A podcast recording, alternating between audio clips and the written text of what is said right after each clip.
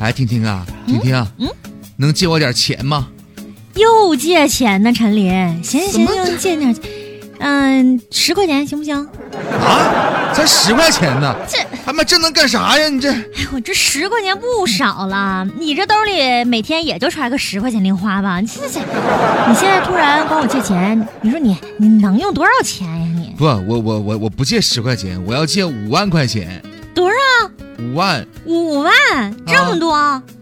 陈林，你你是不是犯上什么事儿了？不是我我，告诉你啊，有困难找警察，你不能挺着，反正。不是，这不我女朋友嘛，要我上缴我每个月的工资嘛。啊，陈林，你一个月能挣五万块钱工资啊？嗯哎，我告诉你，咱俩这同样的工作，一模一样的工作量，怎么领导也没跟我说？凭啥咱俩工资差距这么大呀？不是，哎呀，你理解错了，咱俩工资是一样的。怎么上缴工资，你上缴五万块钱，那多出来那四万多哪儿来的啊？不，我我这不是晚上缴了两天吗？啊产生了滞纳金。啊！哎呀，你这个女朋友啊，咱用俩字儿来形容，就是悍妇。啊，那个什么也不是啊，他要你这么多钱，你说他干嘛呀？我就纳闷儿了。啊哎呀，别提了，他还说呢，要给他爸他妈、嗯我爸我妈、啊他大姨、二姨、三姨、我大姑、二姑、小姑等等等等，反反正我都数不过来了，要给他们整这个团购恶缴，啊，说可以不写，然后还说呢，原价两千九百八，经过他的斡旋和挖门道找关系，啊团购价才才九十八。你怎么总遇到这么不靠谱的事儿啊？不过我可发现了啊，你这女朋友跟你可挺像啊。这怎么怎么的呢？呃，那个，咱就先不说这个价钱怎么样啊，咱就单说这个阿胶补血这个事儿。咱得说道说道啊。通常呢，我们所说的补血，就是用于治疗贫血。导致贫血的因素很多，其中呢，最常见的就是缺铁性的贫血。阿胶制品呢，宣称说能治疗缺铁性的贫血，效果还挺好的。如果了解这个缺铁性的贫血的病因，就知道这个可是无稽之谈呢。哎，红细胞中的血红蛋白是需要和铁结合才能起到血氧的作用。如果说呢，体内缺铁，血红蛋白功能就失灵了，这样就会导致贫血了。嗯，所以，预防缺铁性的贫血，要吃一些富含铁的食物。呃，治疗缺铁性的贫血呢，也要吃铁制剂。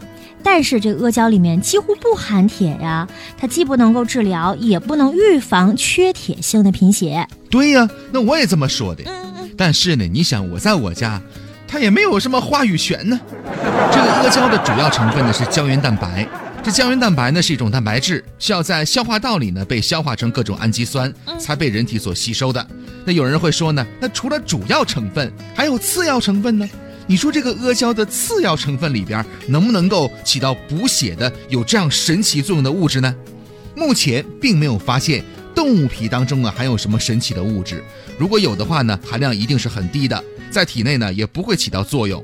一种物质要在体内起作用，需要达到一定的浓度才行。如果你真的相信在动物皮里边含有极低的这个神奇的物质，而且呢还能在体内起作用的话，那咱就干脆直接吃动物皮就得了呗，何必还吃什么昂贵的阿胶呢？那得花多少钱呀，是吧？啊，对呀，这我这我我有人可能会觉得阿胶呢不是简单的动物皮，它是经过熬制而成的。那在熬制的过程当中，会不会发生一些化学反应，产生原先没有的一些神奇的物质呢？其实啊，熬制阿胶只是普通的熬煮浓缩的过程，在这种温度条件之下，只是让胶原蛋白发生了水解反应，变成比较短的多肽和氨基酸。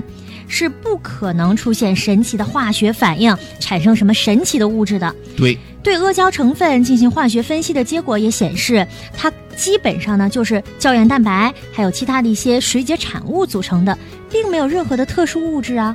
所有的哺乳动物的皮的成分呢，其实都很相似。对，驴皮的成分啊，这个马皮、猪皮、牛皮还有狗皮，这都有，嗯，并不具有什么特殊性。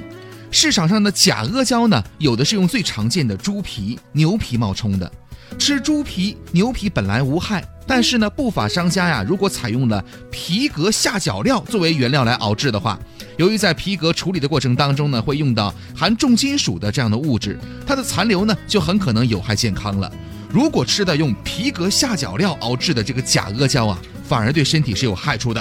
哎呀，你说什么皮带、皮鞋都往里一放一熬，就是多恶心啊呐、哎呀，所以说，这补品可不是越贵就越好，还得对症下药，才能起到非常好的效果呢。就是嘛，你看我就跟他说，嗯，嗯，你不是要补血吗？对对吧，对，那补血不就是补铁吗？对呀、哎，那那你买那么贵的东西啊？嗯那我我有最简单、我最实用的方法，我一般人我都不告诉他真的啊。啊。你陈林，咱俩这关系哈，你这个保留的秘方能不能告诉我呀？你呀，我跟你讲，非常简单，嗯，你就冲咱俩这交情，我对就对直对接跟你说了。 行 那行非嗯行，常简单，你看啊，你看那个我家不是有大铁锅吗？对对对，哎，你用那个大铁锅做饭，那不就完了吗？你要是怕效果不好，那我还有招呢。嗯你想这些铁锅用完之后，你别刷，啊，一次不刷，两次不刷，三次不刷，那时间长不就生锈了吗？哟哎，那到时候那不要多少铁有多少铁吗？那管够补啊！那也不一样哈、再说我听着怎么那么恶心呢？